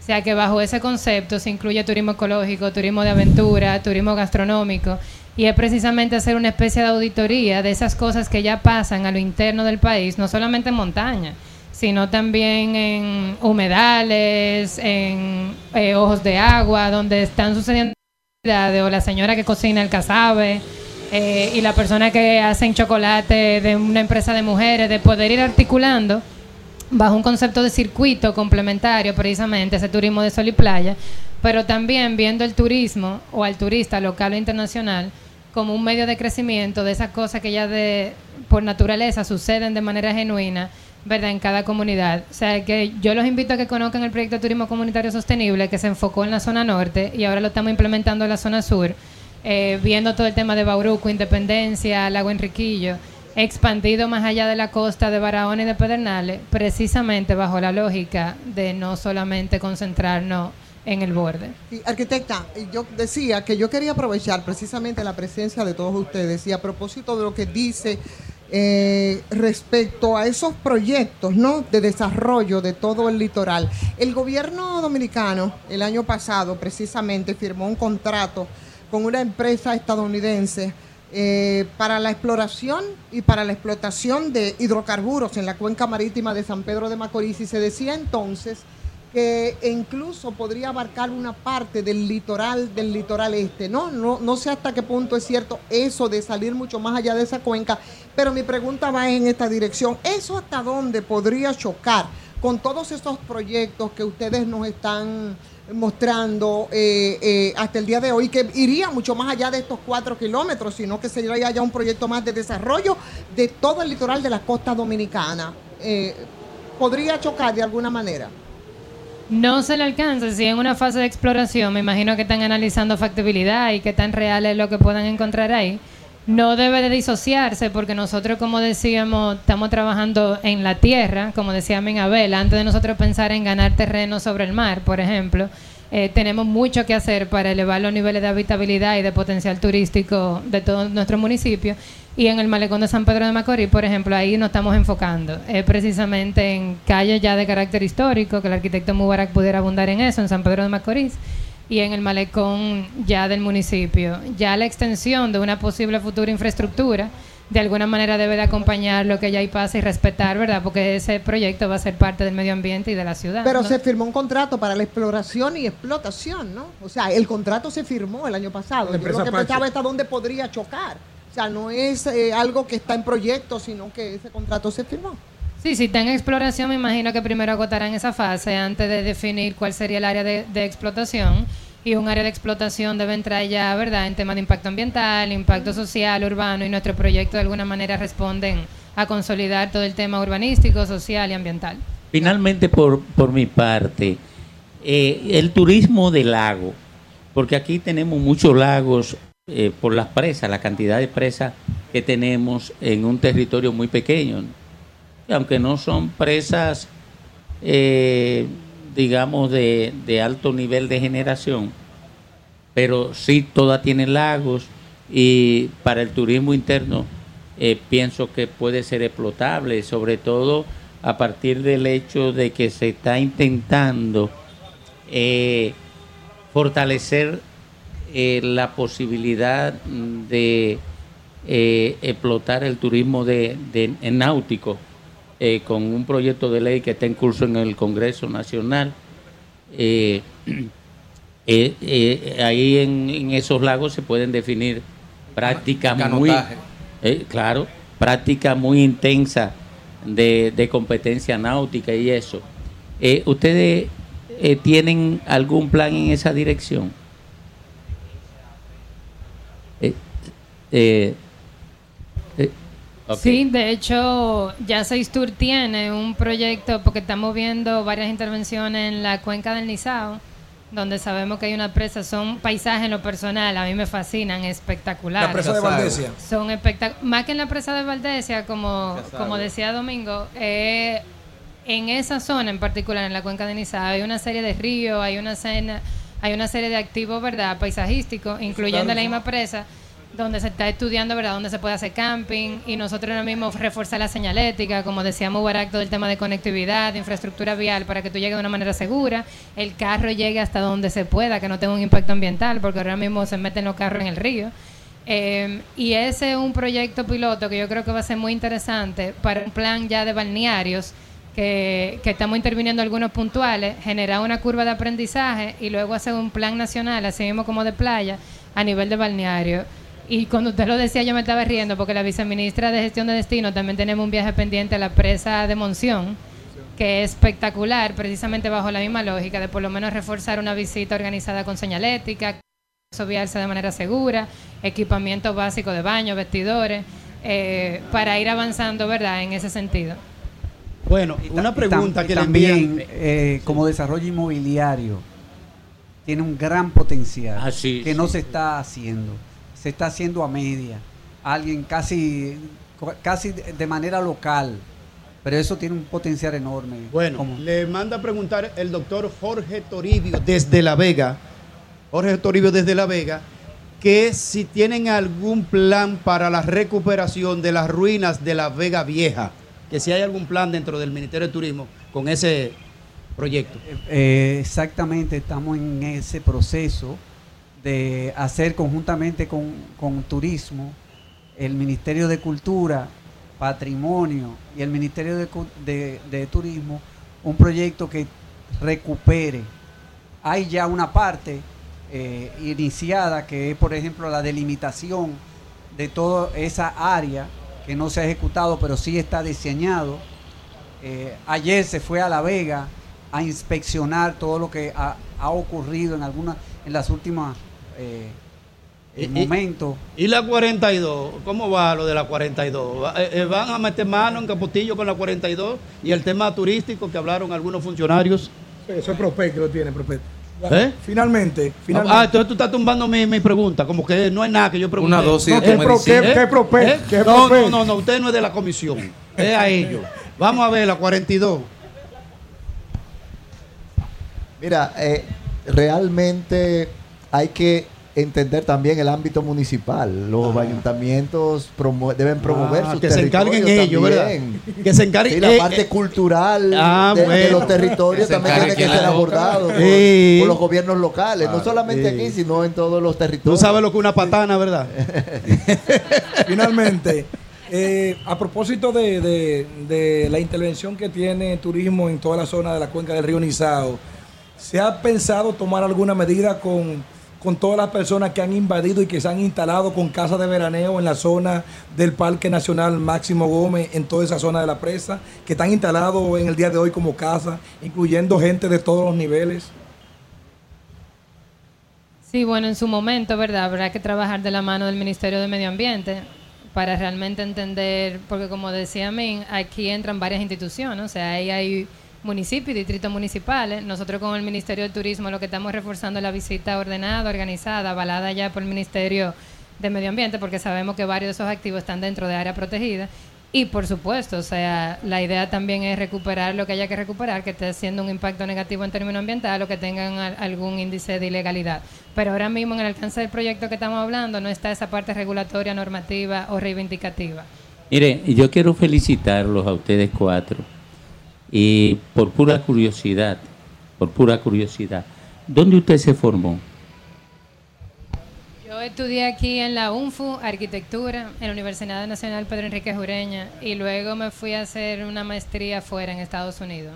Muy bien, ustedes tienen una visión que a mí particularmente me impresiona y me satisface.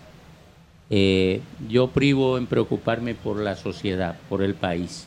Privo en eso. No, alguna gente no lo creen, pero yo privo en eso y me cuadro para eso. Por eso lo felicito. Eh, nos vamos con Alejandro desde Santo Domingo Este, desde la Costa Bella de Santo Domingo Este, donde estamos aquí acompañando el Ministerio de Turismo. Anuncia lo que y- viene, que te y en está- que te está mirando espera ahí, Domingo. del... ¿Cómo es? Anuncia lo que viene, que te está mirando ahí. Eh, ¿qué es lo que me Está bajo el acecho. Está bajo el acecho. Él manda Eh, avanzada, pero está presente ya. Oye, Eh, quiere, quiere que te diga. Ey, Ey, ey, ey, Estaba viendo ey, Barbie, ey, estaba viendo Barbie él. ey, Bueno. Mire, eh, Bueno. aquí en Santo Domingo Este está esperando, esperando el dueño de la alegría vespertina del pues país. ya está aquí, mira quién. Eh, para llenarse de energía positiva. Y tenía que ser en Santo Domingo Este, mi tierra. Llenarse de energía positiva y hacerle la mejor entrega del gran golpe de la tarde. Jochi Santos.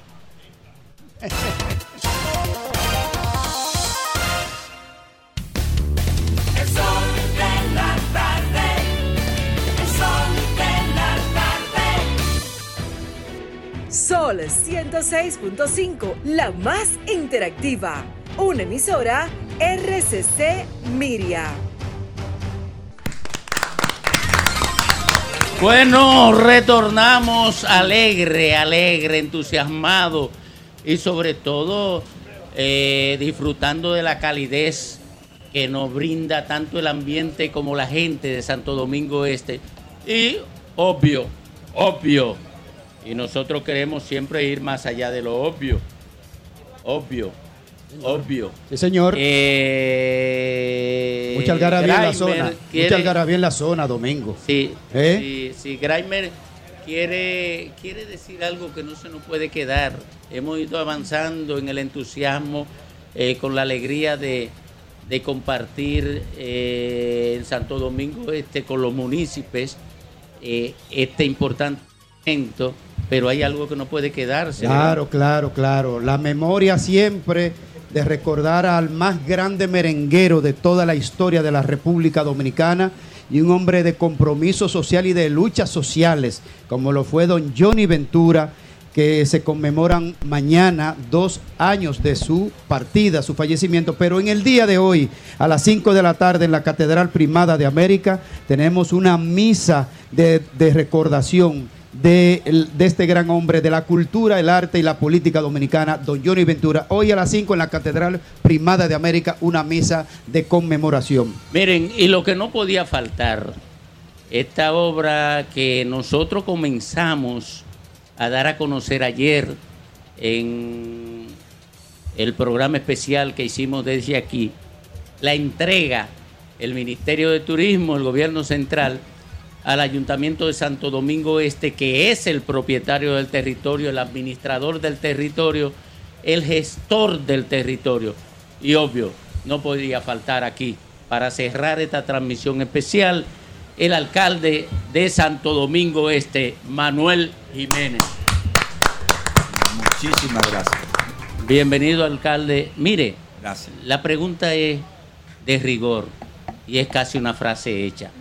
¿Qué significa esto para la alcaldía de Santo Domingo Este? Significa una necesaria respuesta al crecimiento de la ciudad que ya no cabemos en los espacios. La ciudad Santo Domingo Este lleva registra un crecimiento poblacional bueno, casi una aceleración increíblemente grande la que cada día sufre y eso es bueno porque nos hace una ciudad más grande, pero al mismo tiempo genera un conjunto de demandas que tienen que satisfacer a esa nueva eh, eh, cantidad que cada día se registra en el municipio. Significa esa respuesta. El parque que hoy se le anexa, el malecón, es tres veces el que tenemos. En el que tenemos, como ustedes ven, no cabe la gente, que es el que está en la parte este del Acuario Nacional. Entonces ya con esta extensión, turistas, ciudadanos, gente que venga y quiera conocer del mismo país, nuestra ciudad, tiene ahora un nuevo espacio. El 21, el 31 de enero del 2020, del 2021, perdón, Día de la Juventud, se hizo el primer Consejo de Ministros del gobierno dominicano fuera del Palacio Nacional y fue en Santo Domingo Este, en el Palacio Municipal. Ese día le pedimos al presidente las obras prioritarias para que Santo Domingo Este tuviera un buen proceso de desarrollo y entre ellas pues, la universidad, lo que sabemos, un estadio de béisbol, un hospital general, una terminal de autobús en un punto adecuado y la extensión de este malecón. El presidente en público se compro- hay un mercado eh, municipal nuevo, moderno, de estos tiempos, que está también ya pautado para comenzarse próximamente su construcción.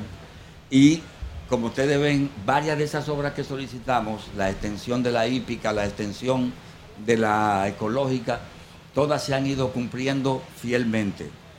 Esta que se entrega hoy es el cumplimiento de la promesa que el presidente hizo aquel día de la juventud para los municipios de Santo Domingo. Sin embargo, Manuel, ha habido una preocupación de todos nosotros y es la sostenibilidad de esta zona. Sabemos, conocemos, que tenemos una, un, un- un público, ¿eh? unos municipios muy particulares para sostener esto sin que se arrabalice.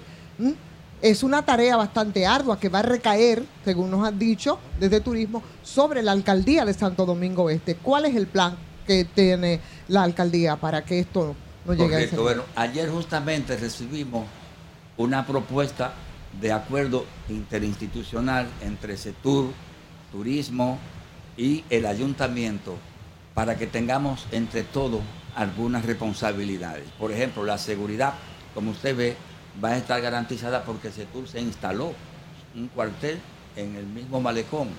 Pero además, la limpieza, el mantenimiento del ornato y de la jardinería, eso es compromiso del ayuntamiento y ustedes saben que con lo que recuperamos nos aseguramos que no se devuelva.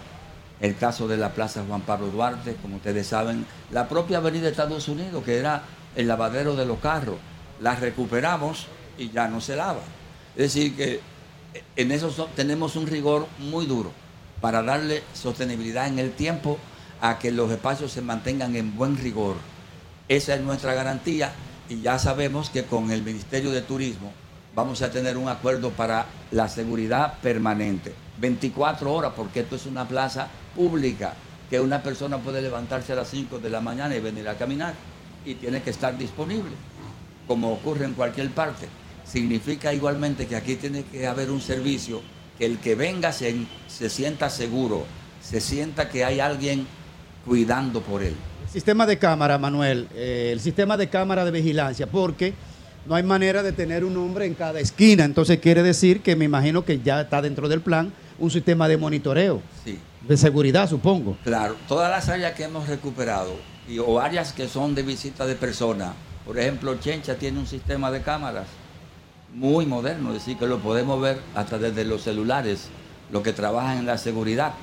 Y así ese mismo sistema lo vamos a instalar aquí, de manera que también la gente sepa que lo estamos viendo desde cualquier lugar.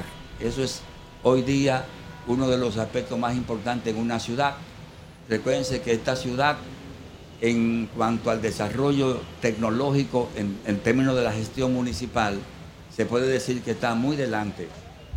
Una de las cosas que funciona en lo que iba a ser la terminal de autobuses es el centro de innovación y emprendimiento. En ese centro se vincula directamente con un sistema de seguridad virtual muy efectivo, por cierto, porque en tiempo real uno puede disponer una solución aunque no esté en el lugar. Manuel, antes de que pase el compañero, que va, sé que va a pasar a otro ahí nada más con el tema de la terminal de autobuses, si vinieran entonces nuevas autoridades y decidieran revertir eso, ¿eso sería posible?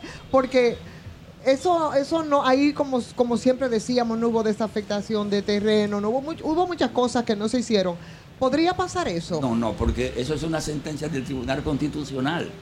Es decir, lo que pero recuerde que con todo y sentencia del Constitucional, el Ah, expresidente vino y lo inauguró. volveríamos, como terminal. volveríamos para la calle como tú sabes que Señora Carlos, usted señalaba que este es un área que se recuperó y señaló también como Chencha, que es otra área que se recuperó.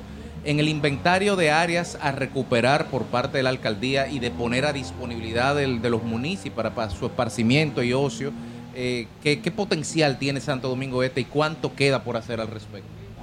Tremendo, porque Santo Domingo Este tiene mucha potencialidad. El día 10 a las 10 de la mañana se inaugura el Parque Ecológico Municipal. Es un parque, que es un área que era una mina abandonada, un pasivo ambiental. Se lo entregaron al ayuntamiento mediante un acuerdo con bienes nacionales y la Fuerza Aérea y el día 10, es decir, en una semana, estaremos inaugurando la primera fase del parque ecológico, devolviéndole a la ciudad lo que no servía para nada, más de 120 mil metros de áreas verdes, ahora con espacio para que la familia pueda visitarlo. Ya eso se inaugura.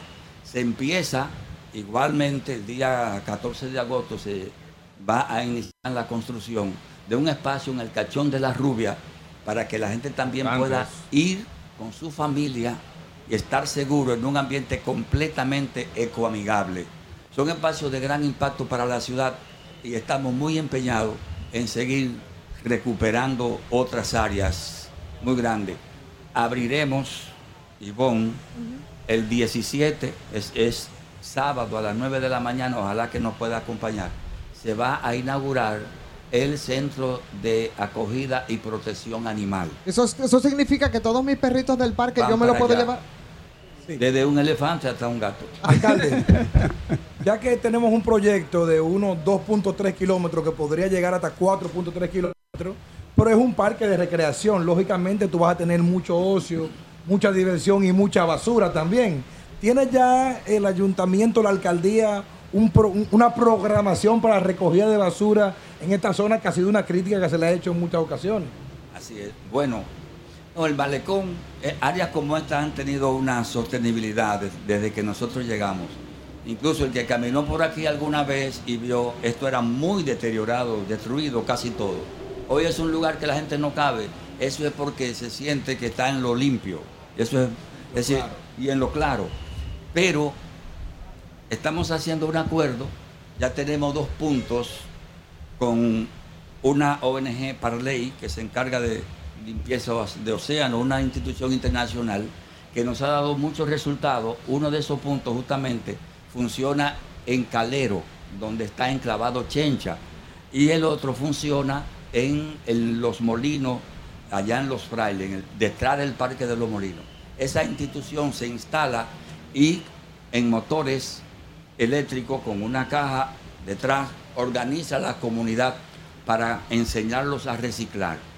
Ellos aquí se instalarán igual para recoger, van a poner unos dispositivos especiales, son una especie de zafacones para todo el plástico, que va a tener una ruta permanente, eh, es decir, no es una ruta como se recoge la basura, sino que estén, estén atentos a que nunca se llenen, para que nunca la gente lo tire afuera. Algo que suele ocurrir mucho cuando uno pone un zafacón en un punto de mucha producción de basura, que se llena y entonces el zafacón lo que hace es que forma parte del basurero. Me pasan una notica aquí, afuera. alcalde, me pasan una notica aquí, estamos en la recta final ya, que según algunos números y que Dio Astacio le viene pisando los talones seriamente. Me pasan un dato aquí, que Dio Astacio lo- le viene pisando los talones en materia electoral. Eso significa que debo acelerar. Ah, pues acelere, acelere. Bueno, Manuel, pero mira, con bombos y platillos nosotros vi- vimos, vimos los camiones para la circunscripción 1, que ha sido un problema bastante serio. ¿Cuándo es que van a empezar a dinamizar y los que vivimos en la circunscripción 1 vamos a tener una recogida de basura más periódica porque todavía ahí Situaciones. hay situaciones muy El serias? proceso, cuando llegan los camiones, no es que el problema se resolvió. No. Cuando llegan los camiones comienza a organizarse sector por sector, porque eso es con los vecinos que se organiza. Pero hoy, los camiones de la 1 llegaron en noviembre del 2021. Ya ningún comunitario llama de la, de- perdón, de la circunscripción 2. Nadie llama para hablar de basura de la circunscripción 2. Pero nos costó un año y medio, teniendo los camiones, organizar el sistema de recogida, de rutas y frecuencias, que los vecinos sean responsables de su parte. eh. Primero, no tirar la basura. Segundo, esperar que el camión pase porque ya tiene un día y una hora para pasar. Es decir, no tiene excusa nadie con subir en el bonete del carro una funda de basura. Entonces, el día pasado, los, y lo voy a decir públicamente porque todos los líderes comunitarios de la circunscripción 2 querían una reunión con el alcalde. Nos reunimos, una mesa muy grande, como 40 dirigentes, y increíble, todo el mundo expuso su problema. Cuando habló el último, yo mismo pregunté, pero nadie va a hablar de la basura. No, porque ya no es un problema. Hay mucho problema en todas partes, pero en la circunscripción 2 nos costó casi un año y medio decir, po- poder decir hoy que no es un problema. En la 1, como la 2 es una experiencia como un piloto, muchas cosas que nos pasaron en la 2 para aprender a cómo se organizaban los sistemas, ya no nos pasan en la 1. Significa que el proceso aquí será muchísimo más breve. Yo digo que en diciembre debemos estar en la 1 como en la 2. Ya te dieron, Manuel, ya le dieron, perdón, el resultado de la auditoría maquiñada del Cañero, por fin, ya se la, usted la pudo conseguir. No, no, no. Dos veces hemos solicitado formalmente con eh, comunicaciones expresas a la Cámara de Cuentas que termine de entregarnos a nosotros y a los organismos eh, correspondientes donde ellos saben, la Cámara de Cuentas sabe a quién le lleva las auditorías. Pero para nadie es un secreto que la Cámara de Cuentas ha tenido muchas dificultades para operar. La esperamos. Mire, eh, finalmente, porque ya, ya viene el único golpe que no duele, el único golpe que da felicidad. Eh, finalmente. Cuidado. Luego de concluir una gestión, ir a la reelección, ¿por qué volver a la reele- ¿Por qué ir a la reelección después de la gestión? La reelección, en este caso, yo diría que para muchos, no solo para los alcaldes, para los que entramos el 24 de abril del 20, donde el país y el mundo estaba clausurado. La primera compra de este ayuntamiento fue, ¿saben de qué? No fue de iluminación, de luces o de, cemento. Fue de guantes y mascarillas. Increíble millones, porque era casi como un artículo de lujo. El país estaba cerrado.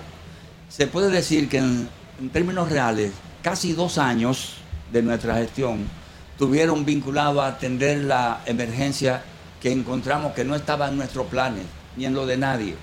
Significa que un- una extensión, que le llamaría yo en este caso a una reelección, que nos permita cumplir con la promesa que le hicimos a la ciudad, de construirla con otros valores, una ciudad vinculada a valo- valores históricos, a la cultura, a la fraternidad, a la organización comunitaria, necesitamos un poco más de tiempo. Creo que cuatro años hubieran sido suficientes si no hubiéramos tenido que pasarnos dos luchando contra lo que no teníamos planificado. Gracias, alcalde. Muchísimas gracias por compartir con nosotros en esta transmisión especial del Sol de la Tarde correspondiente a este jueves. Y seguimos en espera de la llegada del presidente de la República a este acto inaugural de el malecón remozado del municipio de Santo Domingo Este. ¿En qué está lo del cambio del nombre? Bueno, veo que van a... Cerró la, la legislatura, no sé si se extendió, pero cuando Se- se- se- el- el 15 días. presidente- Cuando se extiende generalmente para temas específicos, ya no se conocen los temas. Pero está en la Comisión de Asuntos Municipales el proyecto de ley que le pone a Santo Domingo Este ciudad trinitaria. Bien, gracias, alcalde. Muchísimas gracias por acompañarnos aquí. Muy bien. Señoras y señores, Pam, pam, pam, pam. justo ahora, Pam, pam, pam. a las 4.59 minutos, hora del este, Golpe, golpe. le presentamos al primer mandatario de la risa, al dueño de la alegría nacional, Jochi Santos. Ah, bueno, gracias, gracias de verdad, Domingo y todo el equipo del Sol de la Tarde. Eh, lo primero es decir que esto está bellísimo, eh, de verdad, este malecón ya remozado.